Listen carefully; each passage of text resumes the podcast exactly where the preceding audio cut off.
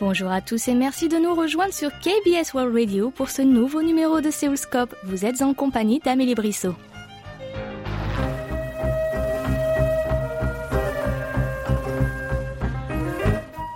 Lundi 4 novembre, nous nous sommes rendus à l'ambassade de France en Corée du Sud, située au cœur de Séoul, à la rencontre de Cédric O, secrétaire d'État français fraîchement nommé, auprès du ministre de l'économie et des finances et du ministre de l'action et des comptes publics. Il est de passage au pays du matin clair toute cette semaine. La réception tenue en son honneur a réuni nombre de Français et de Sud-Coréens et elle nous a aussi donné l'occasion de nous entretenir avec ce politicien prometteur. Voici un court extrait de son discours. Bonjour à toutes et bonjour à tous. C'est assez euh, émouvant pour moi d'être là. Mais il se trouve que d'une certaine manière, j'ai déjà fait ce voyage. Alors venir en Corée, ça je l'ai déjà fait bien sûr. Mais il y a cinq ans, j'étais euh, alors conseiller du ministre de l'économie et des finances. Et il se trouve que j'ai accompagné pour son premier voyage en Corée une jeune ministre des PME et du numérique qui s'appelait Fleur Pellerin. Et donc il se trouve que un voyage de ministre du numérique euh, en Corée. Je l'ai déjà fait, j'ai déjà fait cette, euh, cette, réception à l'ambassade quelque part. Peut-être que certains d'entre vous euh, étaient là. Mais je réfléchissais à, ça dans, le, dans l'avion parce qu'il y a quand même beaucoup d'eau qui a coulé sous les ponts depuis 5 ans. À la fois évidemment côté coréen, mais également côté français et notamment sur le numérique et la place qu'a pris le numérique en France. En 5 ans, on le voit, on partait d'assez loin mais grâce à l'action à la fois de, Fleur Pellerin, à l'action ensuite d'Emmanuel Macron quand il était ministre de l'économie, qui a été prolongée euh, euh, par la suite par euh, Mounir Majoubi et puis moi-même, la France a réussi à prendre dans le domaine du numérique une place extrêmement importante au niveau international et les chiffres le montrent, au niveau européen, elle est en passe de devenir le premier écosystème numérique européen. Voilà, on sent une grosse ébullition dans le pays, une très grosse énergie sur le numérique, et c'est extrêmement important. C'est extrêmement important parce que la France, comme la Corée du Sud d'ailleurs, sont embarqués dans une compétition technologique internationale qui est extrêmement féroce, avec euh, deux grands acteurs qui sont la Chine et les États-Unis. Place maintenant à notre entretien et il commence par nous donner l'objectif de sa visite en Corée, un pays qui lui est cher et important. Alors quand on parle du numérique, dans les pays qui comptent euh, au niveau international, il y a bien évidemment la Corée du Sud. Donc euh, cette euh, visite avait un double caractère, un caractère à la fois évidemment euh, professionnel, parce que, comme je le disais, il y a des très grandes entreprises du numérique en Corée du Sud, comme Samsung, que, tout le monde connaît, LG, mais aussi un certain nombre de, de licornes. Il y a beaucoup de technologies, parfois même des technologies que la France n'a pas ou aimerait avoir. Et puis il y a évidemment une, une dimension un peu personnelle, puisque c'est un pays qui est cher à mon cœur. Mais le sujet le plus important, c'est que je pense que la France et la Corée euh, partagent le même, euh, un certain nombre de défis en commun dans euh, le monde numérique tel qu'il va, avec l'émergence de grandes puissances comme les États-Unis et la Chine, la nécessité de, pour la France et la Corée elles-mêmes défendre leur souveraineté, faire émerger de nouveaux champions, et puis tisser des collaborations à l'international. Et donc c'est un peu tout ce, tous ces thèmes que je suis venu aborder en, ma première visite officielle en tout cas en Corée. Et qu'avez-vous ressenti à la nouvelle de ce déplacement et comment l'avez-vous préparé ce voyage? Alors c'est un déplacement euh, auquel je pense, euh, je pense depuis euh, la première minute où j'ai été nommé, puisqu'évidemment il a une résonance extrêmement particulière pour moi, puisque mon père est, coréen, que c'est une part de ce que je suis. Ensuite, c'est un, une culture que je connais très bien, puisque je, je, viens à peu près une fois par an depuis que je suis tout petit en Corée du Sud. J'aimerais profiter du fait que, euh, au-delà du fait que, bien évidemment, ce soit un peu spécial pour moi, qu'à titre personnel, je puisse représenter un pont entre les deux cultures pour créer réellement des coopérations, puisque j'ai eu l'occasion de le dire, mais euh, la France et la Corée sont la cinquième et la onzième puissance économique mondiale. Elles ont euh, des liens économiques forts, mais qui peuvent aller encore plus loin. Et donc, euh, si j'ai un objectif pour ce déplacement, c'est essayer de poser les bases de, cet avenir en commun et de cette volonté de, de faire encore plus qu'on fait aujourd'hui. Le numérique, euh, c'est bien un domaine dans lequel excelle la Corée du Sud. Y a-t-il beaucoup d'échanges dans ce domaine entre le pays du matin clair et la France? Honnêtement, probablement assez insuffisamment. Ça passait énormément par les grandes entreprises sur des sujets assez hardware jusque-là, puisque Samsung fait des téléphones, fait des, puces qui vendaient en France. On voit qu'il y a un changement, à la fois avec l'émergence de la French Tech et puis l'investissement d'entreprises comme Naver, qui a racheté le centre d'innovation de Xerox à Grenoble, qui a investi dans le fonds Corelia via Fleur Pellerin un intérêt euh, de, Samsung qui, euh, vient d'ouvrir un, centre de R&D euh, à Paris. Donc j'ai l'impression que les choses se développent, mais il faut qu'on aille plus loin.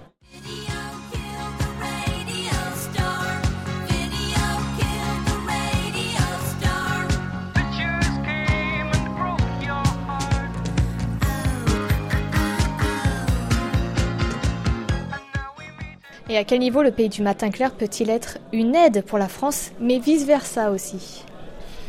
Je le disais tout à l'heure, je pense que la France et la Corée ont, le même euh, genre de défi. C'est-à-dire que ce sont deux pays de taille euh, moyenne, ce ne sont pas des très grands euh, pays en population, qui sont très attachés à leur souveraineté et qui sont mis sous pression par l'émergence et la domination américaine et la domination chinoise, même si évidemment les Américains restent des alliés et pour la Corée et pour la France. Et donc, je pense que ces deux pays ont besoin de s'ouvrir de nouvelles options, d'avoir des discussions avec d'autres pays qui partagent les mêmes préoccupations qu'eux. Et euh, la France et la Corée ont, des structures économiques qui sont assez semblables avec des grandes entreprises qui ont fait leur prospérité mais qui aujourd'hui euh, ne, permettent moins d'entrer dans la mondialisation avec l'émergence euh, des startups, des licornes, etc. Avec des préoccupations communes sur les questions de vie privée tout en voulant pousser l'innovation. Et donc je pense que que ce soit dans l'intelligence artificielle, la 5G, les batteries, le cloud, il y a beaucoup de coopération à tisser entre la France et la Corée. Elles existent déjà mais je pense qu'il faut aller plus loin. Vous soutenez la proposition de la loi de Laetitia Avia contre euh, les contenus haineux sur Internet qui a été adoptée à l'Assemblée nationale française en juillet 2019, il n'y a pas très longtemps. La Corée du Sud connaît aussi un gros problème de haine sur les réseaux sociaux, incitant même certaines personnalités à se donner la mort, comme récemment la jeune actrice et chanteuse sud-coréenne Sol Lee. Comment, selon vous, peut-on lutter efficacement contre cette haine sur Internet? Alors c'est un long sujet. Je pense qu'on a effectivement un problème qui est un problème international, qui est le, la multiplication de la haine sur Internet, qui devient quasiment un problème de santé publique pour l'ensemble euh, des nations et des pays euh, développés. C'est vrai en France, c'est vrai en Corée, c'est vrai aux États-Unis. On le voit aujourd'hui, on peut insulter, euh, menacer de mort, injurier quasiment impunément sur Internet. Et les systèmes judiciaires des pays en question ont beaucoup de mal à s'adapter parce qu'il faut à la fois gérer ce nouveau média, la masse, puisque c'est plusieurs centaines de milliers, voire plusieurs millions de commentaires, et la rapidité. Donc je pense que la première chose, c'est de mettre à jour les, les systèmes judiciaires. Nous tentons de le faire en France en spécialisant une chambre euh, sur euh, la lutte contre la haine en ligne. Il y a probablement des, choses à travailler avec les grandes plateformes, avec Facebook, euh, Google, pour retirer les contenus en ligne, mais il faut toujours trouver un, juste milieu entre liberté d'expression et régulation. En tout cas, je pense que c'est un des gros dossiers qu'auront les pays développés dans les mois à venir et les années à venir, parce que l'État a réussi à protéger ses citoyens dans la vraie vie. Aujourd'hui, il le fait assez imparfaitement en ligne, et c'est un vrai défi si on veut continuer à jouer le rôle premier qui est celui de l'État, qui est de protéger ses citoyens. Donc c'est le début de votre séjour. Vous pensez avoir l'occasion de parler de ce sujet avec euh, des personnalités euh, sud-coréennes? Je, rencontre euh, Park Kyung-sun demain, la, ministre des startups. Je pense que ce sera un des, un des sujets. En tout cas, je pense que ce qui est intéressant avec le numérique, ce qui est intéressant et puis un défi, c'est que évidemment, il y a toute la partie économique. Et puis il y a la manière dont le numérique transforme nos vies, transforme nos sociétés, transforme nos manières d'interagir parlait des réseaux sociaux, euh, on parlait du travail aussi.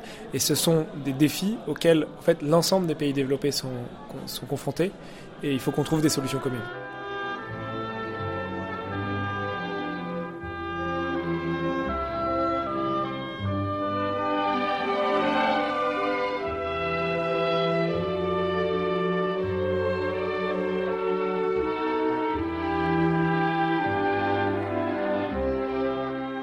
Parlons un peu de vous. Vous êtes diplômé de HEC Paris. Vos études vous ont-elles préparé au rôle que vous endossez aujourd'hui? Et comment vous êtes-vous adapté à vos différentes fonctions politiques depuis 2007 Alors, je, ne sais pas si mes études m'ont préparé à ce que je suis aujourd'hui. Je pense que la principale chose que donnent les études, euh, notamment euh, dans les grandes écoles françaises, c'est la confiance en soi. Et c'est la base de tout. Après, le reste, ça s'apprend. C'est-à-dire que on n'apprend pas à être homme politique, on n'apprend pas à faire un discours, on n'apprend pas à avoir un, raisonnement politique. Ça, ça s'apprend sur le tas. Mais la chose la plus importante que m'a donné, mon diplôme, c'est euh, euh, la confiance en soi. Ensuite, j'avais pas prévu de faire cette euh, carrière-là, puisque moi j'ai eu l'occasion à la fois de travailler dans l'entreprise, de travailler dans le public. j'ai travaillé pour le gouvernement, j'ai travaillé pour des grandes entreprises, pour des PME. Voilà, c'est un peu les hasards de la vie qui m'ont emmené là, mais si j'avais pas fait HEC, c'est certain que j'en serais pas là aujourd'hui. Mais qu'est-ce qui vous a motivé à entrer dans le monde politique, puisque finalement vous n'étiez pas destiné à, y entrer? Alors, moi j'y suis entré en 2006 en sortant d'HEC, parce que j'ai travaillé à l'époque pour Dominique Strauss-Kahn à la sortie de mes études c'est à la fois un hasard et puis euh, je, pense que c'était un peu voulu, un peu voulu parce que j'avais pas envie de faire comme tous mes petits copains qui euh, allaient en audit, en conseil, en marketing, etc. Et j'avais euh, un de mes meilleurs amis qui s'appelle Stanislas Guérini et qui est aujourd'hui président de La République en Marche, qui était avec moi à HEC et qui m'a proposé de venir travailler en politique. Ce sont toujours des choses que j'avais bien aimées, qui m'avaient intéressé, qui auxquelles mes parents m'avaient sensibilisé voilà, les hasards de la vie plus euh, quelques inclinaisons personnelles ont fait que j'ai terminé là, mais il y a aussi beaucoup de hasards. Finalement, la politique, c'est un petit peu une affaire de famille. Votre sœur aussi est dans la, dans la politique. Euh, j'imagine que votre père sud-coréen, euh, qui a été récemment notre invité, vous a parlé sa langue maternelle lorsque vous étiez petit et qu'aujourd'hui, vous le parlez couramment. Profitez-vous de ce bilinguisme pour échanger avec des personnalités sud-coréennes, que ce soit en France ou pendant votre séjour justement où ça ne va pas manquer alors malheureusement non, je parle très mal coréen. Euh, en fait, mon père, pour des raisons que je me suis jamais expliqué, qu'il ne sait jamais expliquer, m'a très vite parlé uniquement en français. Et donc, euh, je comprends, je peux commander dans la rue, je peux m'orienter, je, le lis, mais je, parle extrêmement mal coréen, donc je ne peux pas regarder les news ou avoir un débat ou une conversation argumentée en coréen, ce qui est un gros, gros sujet de tristesse pour moi. Alors, j'ai quelques acquis quand même, parce que j'ai passé euh, six mois à Yonsei euh, au Haktang, donc euh, au centre de langue de Yonsei euh, quand j'étais à la fin d'HEC. Et donc je le parle sans accent et j'apprends assez vite, mais je le pratique, très peu au, jour le jour parce que je parle français à mon père, puis je parle français à ma femme et mes enfants. Et donc voilà, c'est un peu un sujet de regret et c'est pour ça que c'est toujours important de revenir en Corée. En tout cas, j'aimerais qu'à l'avenir mon fils parle coréen. Donc même en France, je lui fais regarder des dessins animés coréens, donc il regarde Pororo et Didibo. Mais voilà, j'espère qu'il parlera coréen plus tard. Et ainsi, pourquoi pas créer un lien entre la France et la Corée du Sud avec ce bilinguisme naissant peut-être, qui s'améliore Je pense que c'est ce que je disais tout à l'heure. Si, euh, le fait d'avoir un, ministre euh, biculturel euh, peut permettre de, tisser des liens plus forts entre la France et la Corée du Sud, ce sera une vraie réussite pour moi. Et donc, je pense qu'au-delà du côté personnel et, et, important à titre personnel, il faut que ça serve à quelque chose. Et donc, c'est ce que j'ai envie d'essayer de bâtir.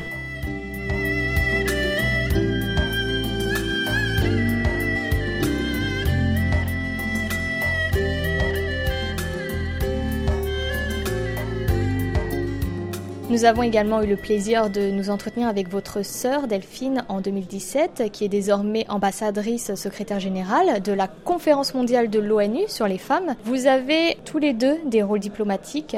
Est-ce une chose à laquelle vous avez personnellement toujours aspiré? Et parlez-nous un peu de votre enfance et adolescence, des rêves du petit Cédric et de la petite Delphine. Euh, je ne pense pas qu'on y ait toujours aspiré. Je pense que mon, père rêvait euh, de la diplomatie pour ma sœur et, il en a toujours parlé, même quand on était tout petit.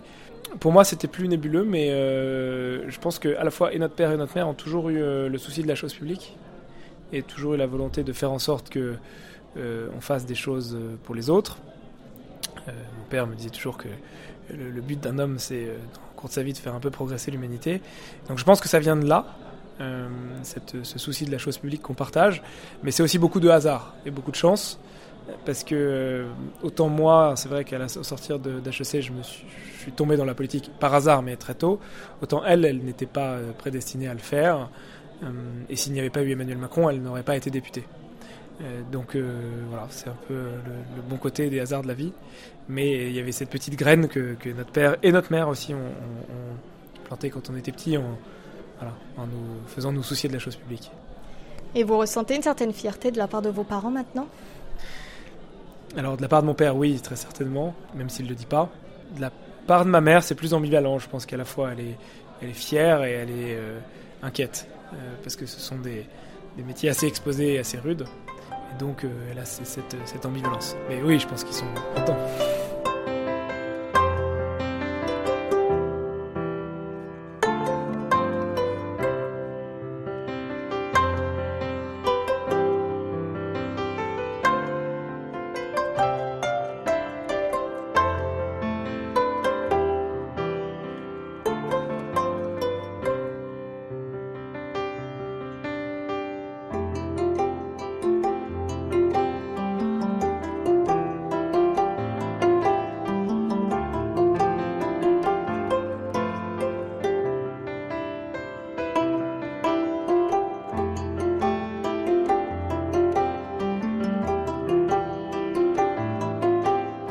Vous avez deux cultures, l'une française, l'autre coréenne. Comment ces deux cultures ont-elles eu leur place dans votre vie? Déjà, votre père ne vous parlait pas coréen, donc autrement, comment elle, a pu s'insérer dans votre vie? Je pense que je ne parlais pas coréen, mais j'ai été élevé comme un garçon coréen.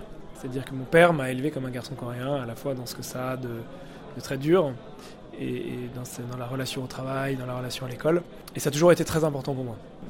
J'ai donné un prénom euh, coréen à mes deux fils, enfin un prénom français et un deuxième prénom coréen, comme, euh, ma sœur et moi avons un deuxième prénom coréen.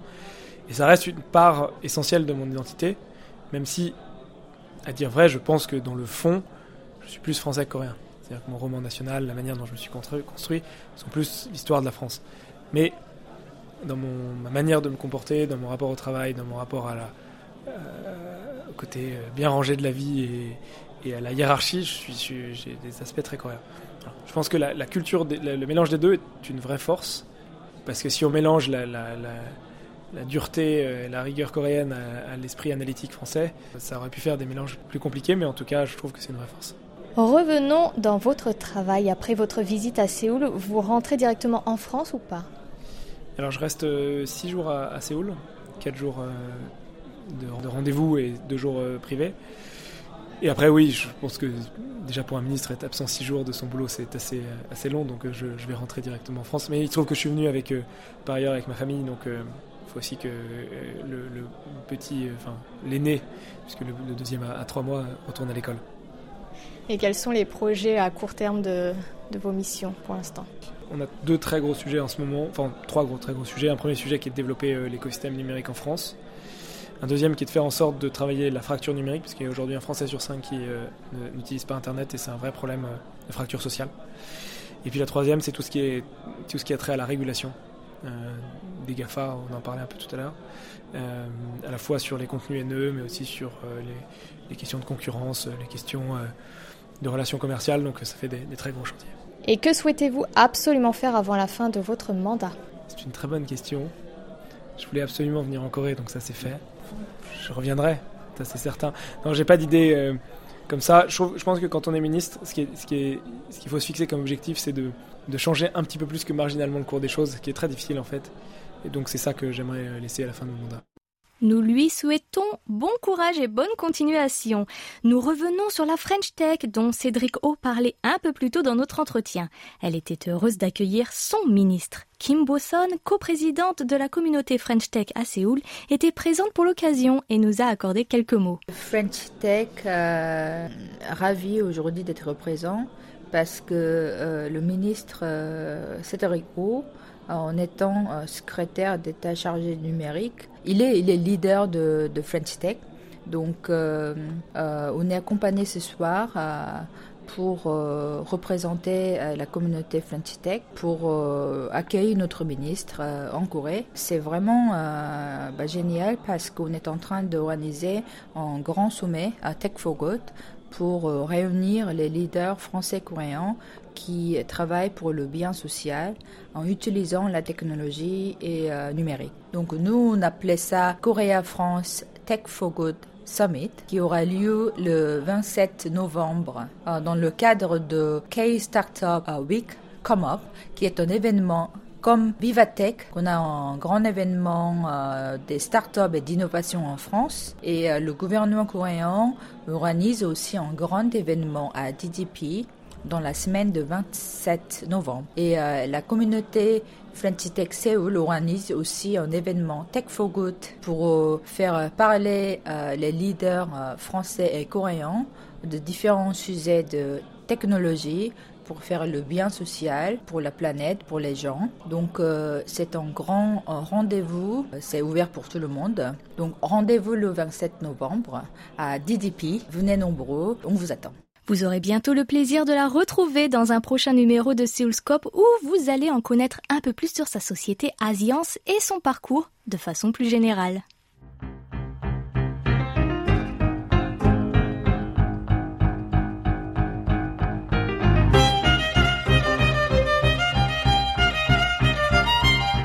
Voilà, votre Séoulscope touche à sa fin. Vous pouvez réécouter cette édition et d'autres informations sur notre site internet world.kbs.co.kr. C'était Amélie Brissot au micro avec Yunumi à la réalisation. Merci de votre attention. Prochain rendez-vous dans 15 jours en raison de la rediffusion de notre émission spéciale consacrée au centenaire du mouvement pour l'indépendance de la Corée. D'ici là, portez-vous bien et à très bientôt sur nos ondes.